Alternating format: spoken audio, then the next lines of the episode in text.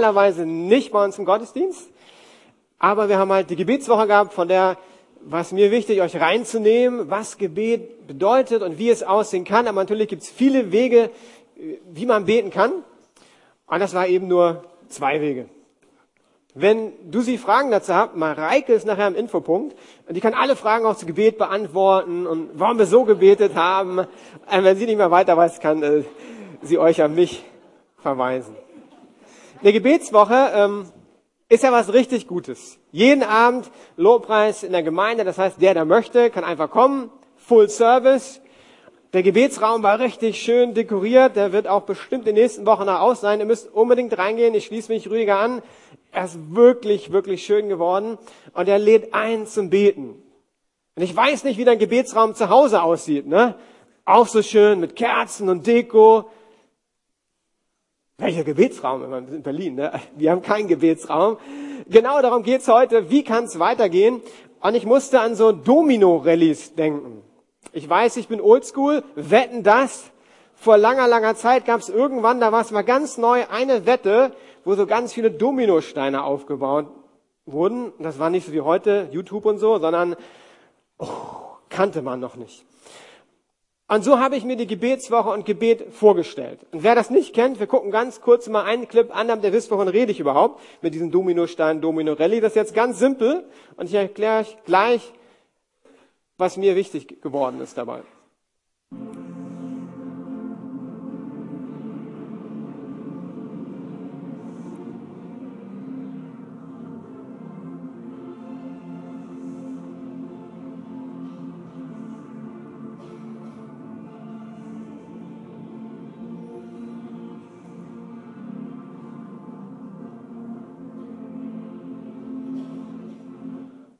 Prinzip alle verstanden. Genauso habe ich mir die Gebetswoche vorgestellt. Da gibt's ganz viele Domino rein. Das sind du und ich. Wir kommen in die Gemeinde zusammen und plötzlich sind wir in der Gemeinde und fangen an zu beten. Und da sind ganz viele Dominosteine in der Gemeinde, die fallen alle um. Und jetzt sind wir am Knotenpunkt, weil die Realität ist, auch ich schaffe nicht fünf Abende jede Woche in der Gemeinde zu beten. Das wäre zu viel. Aber es gibt Wege, die Gott für uns vorbereitet hat, wie wir beten können, ohne in der Gemeinde zu sein. Und da gibt es auch wieder viele Wege und ich habe einen Weg rausgenommen, der total einfach ist. Den, denke ich, alle von euch gehen können. Erst trotzdem nicht alleine beten. Weil ich gemerkt habe, gemeinsames Gebet, zumindest ist es bei mir so und bei vielen, mit denen ich rede, fällt Leuten leichter, als alleine zu beten. Bei den meisten zumindest. Trotzdem weiß ich aus Gesprächen mit vielen Leuten, dass vielen Ehepaaren, vielen Familien, WGs, äh, Kleingruppen, das irgendwie trotzdem nicht so leicht fällt. Und ich glaube, wir müssen das neu entdecken, weil das so simpel ist. Und es ist explosives Gebet. Und das steht in Matthäus 18, 19 bis 20. Und ich bin mir sicher, der eine oder andere kennt diese Bibelstelle. Aber auch das sage ich euch. Wenn zwei von euch hier auf der Erde meinem Vater im Himmel um etwas bitten wollen und sich daran einig sind, dann wird er es ihnen geben. Denn wo zwei oder drei in meinem Namen zusammenkommen, bin ich in ihrer Mitte. Und Jesus ist ein ganz alter, bekannter Bibelvers. Mich hast du neu bewegt und ich bitte, dass du uns bewegst, dass das Geheimnis in diesem Vers entdecken. Amen. Das Ganze nennt man Verheißung, diese zwei Verse. Das heißt, Gott verheißt was. Eine Verheißung hat immer zwei Aspekte. Es gibt ein Versprechen Gottes, aber es gibt auch eine Bedingung. Also das Versprechen ist nicht einfach so, bete und es passiert, sondern wenn ihr den Vers genauer anguckt, seht ihr, hm, da steht ein bisschen mehr. Und wir schauen mal das Versprechen an. Weil wenn ihr das seht, dann denke ich, wenn wir das nicht entdecken würden, salopp gesagt, sind wir echt blöd. Also, das erste Versprechen ist, Gott ist mitten unter ihnen. Das bedeutet, wenn du zu zweit, zu dritt, ich nenne das in kleinen Gruppen, betest, sagt erstmal Gott, ich bin da. Ja, einen Blick ist Gott nicht da, wenn ich alleine bete. Ja, na klar ist er da. Aber scheinbar sagt Gott, wenn wir in kleinen Gruppen beten, taucht er auf besondere Art und Weise auf. Und das ist einfach so. Das kannst du jetzt diskutieren und hinterfragen. Gott sagt einfach, pass auf, wenn ihr als Ehepaar zusammen betet oder eine Familie zusammen betet oder wer immer zusammen betet, sagt Gott, ich bin besonders da. Was bedeutet das, dass Gott da ist? Ich habe ein paar hebräische Begriffe für Gott rausgesucht mit einem gewissen Risiko, weil ich praktischer Theologe bin und ich habe nicht Hebräisch gelernt. Deshalb die Profis, ich werde nicht alles aussprechen, aber das ist in Ordnung. Und ich musste ständig äh, welche löschen. Ja, es gibt so viele tolle Namen von Gott. Ich wollte eigentlich fünf nur. Und dann dachte ich, ja, das schaffe ich nie, die sind so toll. Bin auf zehn gekommen. Dachte, ja, mehr zusammenstreichen kann ich nicht. Weil was bedeutet das denn, wenn Gott anwesend ist? Das sagen uns die Namen Gottes. Elohim Kedem, Gott des Anfangs. Wenn du zu zweit, zu dritt betest, ist der Gott des Anfangs da, der alles geschaffen hat. Hey, das ist cool, oder? Der, der ganz am Anfang da war, der taucht bei dir auf. Elohim, Mikaro, Gott aus der Nähe. Nicht ein Gott, der weit weg ist. Er ist da. Er ist nah. Elohim Mausi, Gott meiner Zuflucht. Wird bestimmt anders ausgesprochen, aber das ist in Ordnung für heute. Henning hat darüber gesprochen, manchmal geht es uns nicht gut. Und was sagt Gott? Er ist ein Gott der Zuflucht. Nicht nur, wenn 100 Leute da sind und eine Band und ich das richtige Lied singe. Aber wenn du zwei zu dritt betest, ist dieser Gott da und sagt, meine Zuflucht ist für dich da. Elohim Shalem, der lebendige Gott ist da, kein toter Gott. Ich habe früher mal so Aufkleber, Gott ist nicht tot. War, glaube ich, bei uns auf dem Auto drauf. Das ist ein lebendiger Gott. Wenn du betest, hört er dich. Elha Shemayam, der Gott des Himmels. Ein Gott, der da oben ist, der eine ganz andere Perspektive hat als du. LDO, der Gott des Wissens. Wenn du Fragen hast, Gott ist der Gott des Wissens. Er weiß alles. Element, der Gott der Wahrheit. Er kennt die Wahrheit. Immanuel, Gott mit uns. Elolam, der Gott der Ewigkeit. Jahwe Jeri, der Herr, der sieht. Oder Gott, dein Versorger. Das heißt, wenn wir zu zweit, zu dritt beten, dann ist die Frage, wie betest du eigentlich? Ich stelle euch zwei Gebetsformen, wie man beten kann, vor.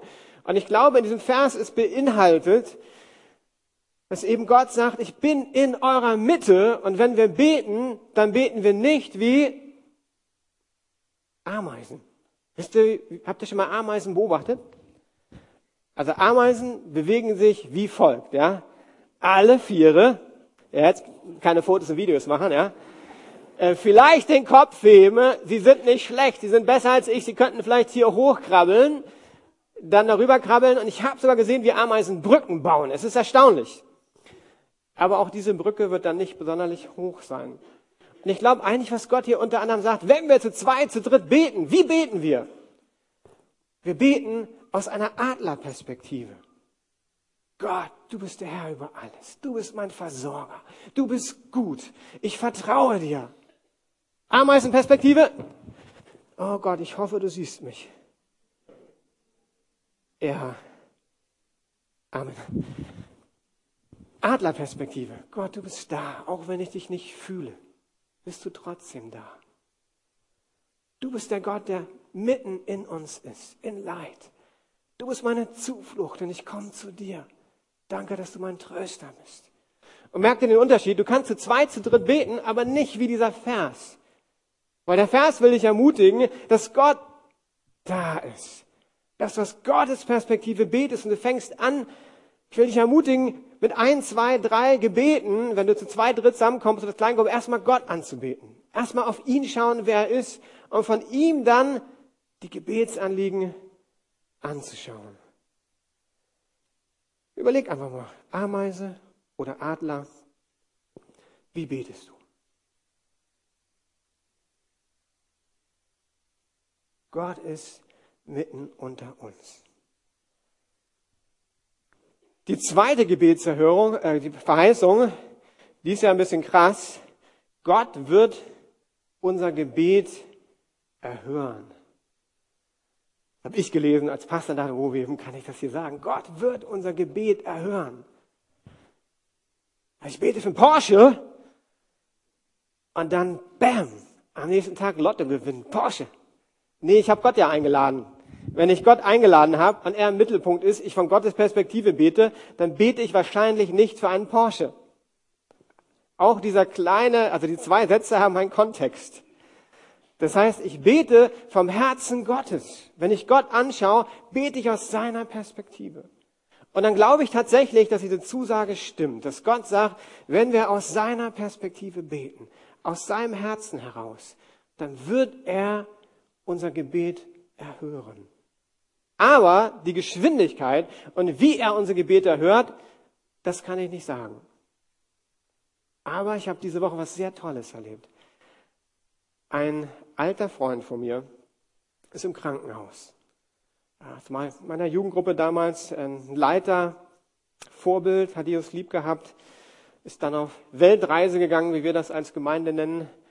Turbulentes Leben gehabt und ich rief ihn im Krankenhaus an. Er hat einen Stand gesetzt bekommen und dann so geredet und ganz am Ende sagte er, so ganz nüchtern, Norddeutsch halt, also bevor das, du das hörst als zweiter oder dritte äh, Reihe, ich wollte sagen, ich gehe wieder mit Gott. War letzten Sonntag im Gottesdienst. Und ich weiß, da haben zwei jahrelang gebetet, die Eltern. Ab und zu habe ich auch gebetet. Gott hat das Gebet der zwei erhört. Und wie cool, dass jemand zurückgekommen zu Gott. Aber es war über ein Jahrzehnt Gebet, da bin ich mir sicher. Zwei, in diesem Fall ein Ehepaar, die gebetet haben. Und Gott hat Gebet erhört. Also, Verheißung eins: Gott ist mitten unter uns. Verheißung zwei: Gott hört unser Gebet. So, jetzt kommen die Voraussetzungen. Wie, wie kommt man dahin? Das erste ist für die meisten relativ einfach. Ich stelle aber fest, im Alltag fällt es doch wieder schwer. Und zwar, du musst mindestens zwei sein. Alleine hast du diese Verheißung nicht. Tut mir leid. Zwei oder drei oder vier oder fünf. Und das Neue daran war, dass bei den Juden, wenn du betest, musstest du immer zehn sein. Ich habe so gegoogelt und dann war ein Interview mit einem Rabbi, der sagt, wenn heute du in manchen Städten unterwegs bist, in Israel kann es noch passieren, dass du angesprochen wirst, kannst du reinkommen. Warum? Wir brauchen noch einen zum Gebet, weil wir zehn sein müssen. Und wenn zehn Personen da sind, das war die Form, wo du Gottesdienst feiern konntest. Und Jesus löst das auf und sagt, zwei reichen. Zwei plus. Das bedeutet, wenn du ein Ehepaar bist, super, passt. Familie, super, passt auch. WG, müssen ja müssen zwei sein in der WG, sonst wohnst du alleine, ne? Passt auch gut. Kleingruppe, passt auch. Also ihr habt diese Verheißung, das ist wie ein Scheck. Du hast den Scheck, aber du musst ihn in Anspruch nehmen. Aber wenn du ein Leben lang allein betest oder sagst, ach, ist mir alles kompliziert, komme ich gleich drauf, dann hast du halt den Scheck und du löst ihn nie ein.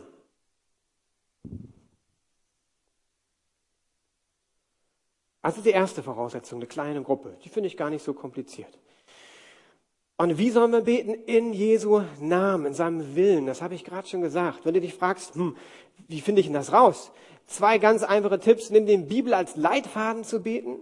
Wenn du manchmal unsicher bist, Mann Klaus, ich bin neu im Glauben, wie, wie geht denn das? Nimm dir Jesus vor Augen. Und wenn du anfängst zu beten, wenn Jesus das gebetet hätte, bist du wahrscheinlich schon mal ganz gut unterwegs. Und dann gibt es den Heiligen Geist. Wenn ihr betet, egal, zwei, dritt, viert, fünf, Kleingruppe, ladet doch den Heiligen Geist ein, dass er euch führt und leitet. Weil Jesus ist in den Himmel gegangen, hat gesagt, er sendet uns seinen guten Geist, damit er uns führt und leitet. Das sind schon die Voraussetzungen.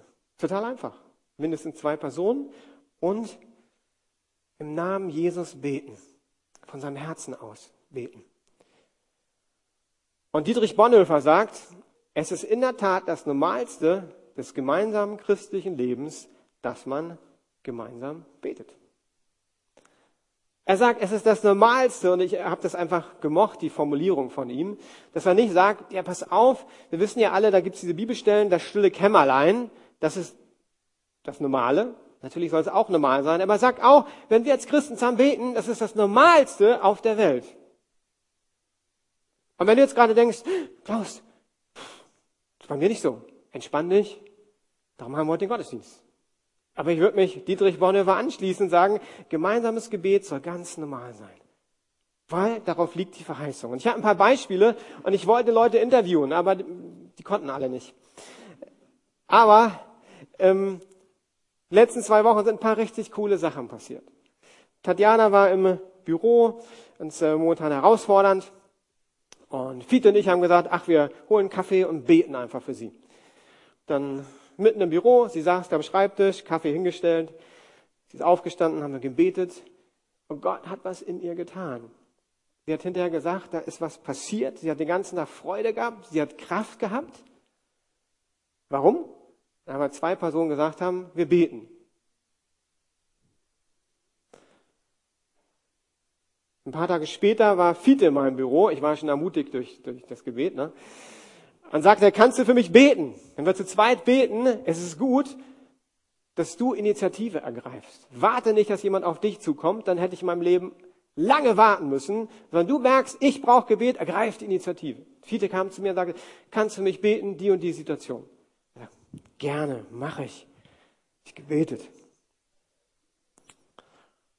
Und Michi, die arbeitet mit Fiete zusammen, die hat mir gesagt, Fiete kam hinterher ins Büro und sie hat empfunden, dass irgendwie was passiert. Also eine dritte Person, die bemerkt, dass zwei gebetet haben. Ist ja cool, oder? Dann haben Christian und ich Ende Dezember gebetet.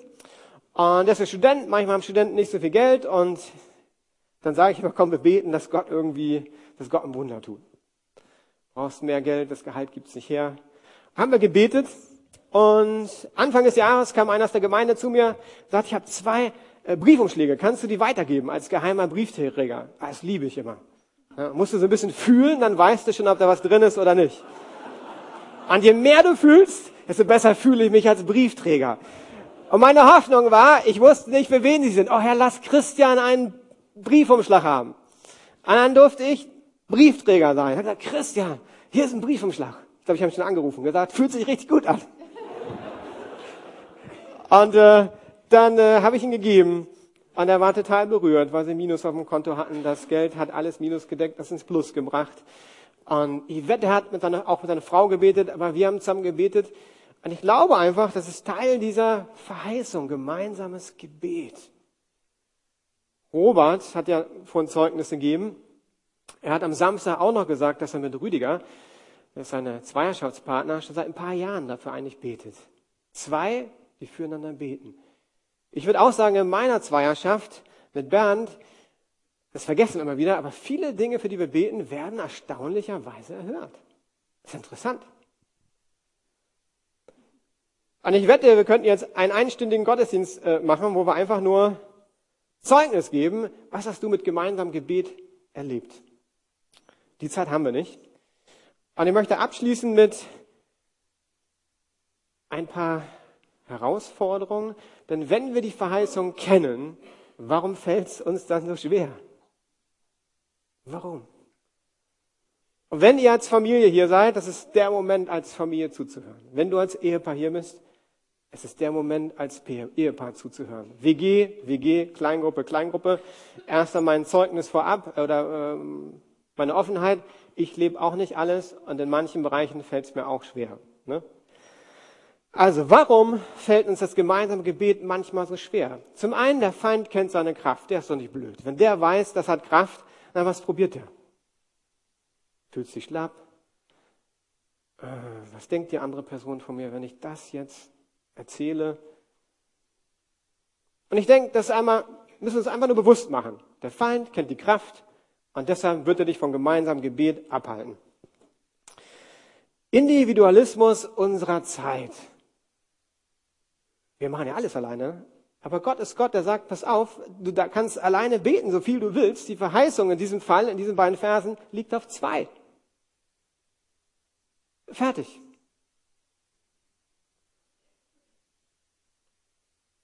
Ein Freund von mir, Jugendpastor, hat von einer neuen Studie erzählt, die eigentlich positiv ist. Er sagt, Jugendliche haben immer später Sex, erstaunlicherweise.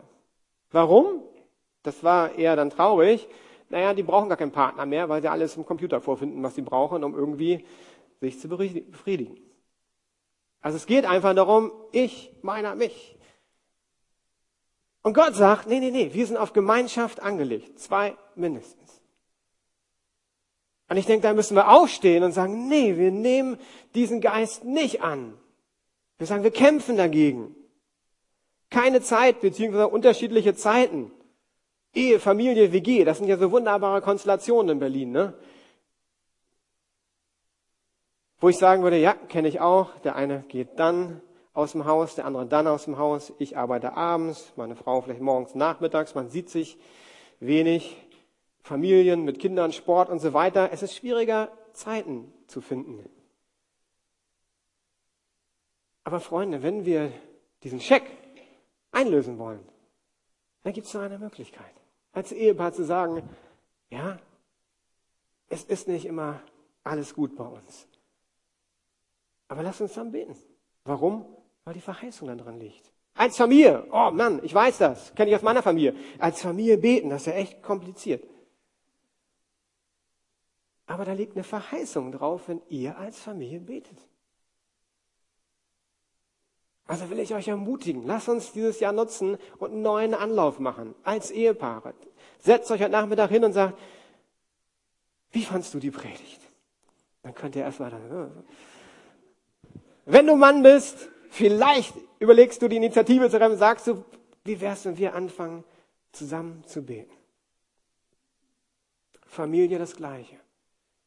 Und noch ganz kurz an alle christlichen Familien und, und, und Ehepaare. Wisst ihr, wie viele Ehen es gibt, wo kein christlicher Ehepartner da ist, die sich danach sehnen, zusammen zu beten. Und wenn wir christliche Partner haben, das ist ein Privileg. Es ist ein Privileg. Wenn du eine christliche Familie hast, ich kenne aus der Jugendarbeit gerade mit jemandem letzte Woche gesprochen, eine tolle junge Dame. Patchwork-Familie, Mutti nicht Christ, Bruder nicht Christ, also wenn die jemanden zum Beten haben möchte, muss sie irgendwo hingehen oder anrufen. Ey, wenn du eine christliche Familie hast, boah, was für ein Segen. Alle Kids, ich weiß, beten mit Eltern erscheint uncool. Warum das? Beschwer dich bei Gott, weil er sagt, ich leg halt einen Segen da drauf. Wenn du Veränderung möchtest, dann leg deinen Stolz, und darum geht's oftmals, leg deinen Stolz hin und sag, ich habe nicht die coolsten Eltern, aber wenn Jesus sagt, da ist Power drin, dann beten wir zusammen. Okay? Männer, legt euren Stolz ab. Rüdiger und ich sind Fan von Zweierschaften. Warum? Weil wir da ehrlich sein können. Und dann eins werden, beten. Die Verheißung ist da. Aber ihr müsst Initiative ergreifen. Lass uns in der Ehe nicht von Unterschiedlichkeit abhalten. Ein Satz dazu in der Vorbereitung gedacht, Gebet ist wie Sex. Da gucken mich alle an. Warum? Es war sehr intimes Gebet. Aber Sexualität bedeutet auch, dafür musst du arbeiten. Das ist allen klar so. Ich kann nicht immer sagen, heute will ich Sex haben zu meiner Frau. Sondern es muss sozusagen eine, ein Drumherum geben. Und Gebet ist ein bisschen ähnlich. Ne? Das habe ich gelernt über die Jahre und bin immer noch am Arbeiten. Gebet braucht auch Drumherum. Ich kann nicht zu meiner Frau kommen und sagen, jetzt will ich beten. Weißt du, was Intimes ist? Aber auch da will ich arbeiten, will ich einladen, diese durch Unterschiedlichkeit euch nicht ablenken zu lassen. Na, manchmal betet man, der eine betet viel, der andere betet wenig. Dann gibt es eine riesige Lücke. Kenne ich, Gebet zu zweit, du betest voller Elan, dann eine Minute Pause. Du überlegst die ganze Zeit, will die Person nicht beten? Macht sie eine Pause? Soll ich jetzt Amen sagen? Dann fängt die Person an zu beten, oder nicht? Redet darüber, ja? Wolltest du noch beten? Ist das eine Pause? Und wenn du ein ruhigerer Beter bist, dann lass dich nicht irritieren. Für uns sozusagen Initiativen ist das ein bisschen irritierend, wenn man so Pausen hat, ja? Findet euren Weg als Ehepaar, als Familie und lasst die Unterschiedlichkeit euch nicht abhalten, zusammen zu beten. Das letzte Hindernis ist, ich glaube einfach, wir haben die Verheißung aus den Augen verloren dass da einfach eine Verheißung ist. Das ist wie so ein Gutschein. Kennt ihr das? Ich habe jetzt Ende letzten Jahres mal unsere Gutscheinbox angeguckt. Weil du kriegst so während des Lebens Gutscheine. Und ich glaube, Geschäfte freuen sich, weil viele die Gutscheine vergessen. Und pass auf, ich habe einen Gutschein 50 Euro bei Il Valentino, Italiener. War irgendwie fünf, sechs, sieben Jahre alt. Ich gegoogelt, zwei Jahre gibt's zur Garantie heutzutage. Ich zum Italiener hin, gesagt, äh, ich habe so einen ganz alten Gutschein gefunden. Das ist ein ganz lieber Italiener, der ist echt gut übrigens. Ja, kein Problem. Ich bin auch ganz gespannt. Er gilt. Und Gottes Gutschein, der gilt immer. Das ist keiner sozusagen, der, der verfällt nicht. Das heißt, wenn du ihn zehn Jahre nicht in Anspruch genommen hast, hey, heute ist dein Tag.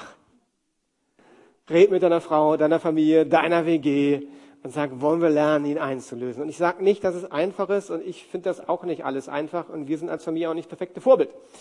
Aber mich hat es neu angesprochen, dass ich diesen Check, diese Verheißung in Anspruch nehmen möchte. Was wäre, wenn wir überall in der Stadt, zu jeder Tageszeit, in kleinen Gruppen zusammenkommen, Jesus einladen und gemeinsam beten. Freunde, Ehepaare, Familien, auf der Arbeit, falls es einen Christen gibt, in der Schule, an der Uni, zu Hause, in der WG, da wo wir Christen finden. Und ich glaube, wir werden weitere Schritte vorschlagen, wie wir Gebet fördern wollen in unserer Gemeinde. Und das ist ein Weg, der total einfach ist. Und wenn du alleine bist, gibt es sowas, nennt sich Smartphone oder Telefon. Ich bete auch am Telefon. Gott kriegt das hin. Da können wir dankbar sein für die heutigen Möglichkeiten. Henning, komm doch nochmal in deiner Band nach vorne. Mir ist vollkommen bewusst, dass dieses Thema unterschiedliche Gefühle auslöst. Gefühle von, ja, habe ich schon probiert. Ist nicht so einfach. Hast du recht. Der eine Ehepartner sagt, yes, habe ich schon immer gesagt. Der andere denkt, oh, bloß nicht nach Hause kommen. Ich, ich weiß schon, was ich höre. Die Kinder denken, oh nee, jetzt kommt Papa und Mama und sagen, wollen wir beten. Und was ist der Schlüssel? Der Schlüssel ist Jesus. Es geht nicht um mich. Es geht nicht zuallererst um deine Eltern, um deinen Ehepartner, um deine WG, um deine Kleingruppe, sondern es geht um Jesus Christus. Und es geht darum, dass wir sagen, wollen ihm nachfolgen. Und wenn ihm das wichtig ist, hey, lass uns das lernen. Nachfragen, wie läuft es bei dir?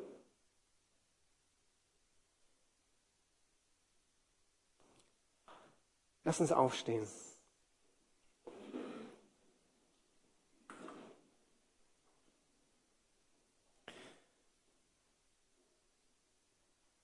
Gott, ich möchte einfach danken für diese Verheißung. Zwei Personen von dir her, von deinem Herzen her beten und du sagst, du bist da. Und du hörst unsere Gebete. Und ich weiß, dass hier ganz unterschiedliche Erfahrungen im Raum sind. Und deshalb möchte ich beten, Gott, dass du das übersetzt in jedes Herz hinein, in jede Situation hinein. Ich habe gelernt, dass du ganz unterschiedlich Dinge runterbrichst, Gott. Und das wird auch bei diesem Thema so sein. Aber was ich beten möchte, Gott, ist, dass du jetzt kommst. Und dass du mit deiner Kraft kommst. Mit deiner Freude kommst, zu sagen, Jesus, wir wollen dich in den Mittelpunkt stellen. Wir wollen lernen zu beten in kleinen Gruppen. Und ich möchte die Männer segnen, aufzustehen in Freundschaften, in der Ehe, in der Familie, Initiative zu ergreifen. Ich möchte die Kleingruppen segnen, dass sie Gebet in den Kleingruppen neu entdecken, von dir her beten. Und lass uns mit dem nächsten Lied, wir singen zwei Lieder, im zweiten Lied singen wir eine Kollekte. Und das erste Lied nehmen wir als Reaktion und dann sind wir am Ende vom Gottesdienst. Und nutzt das nächste Lied einfach auch mit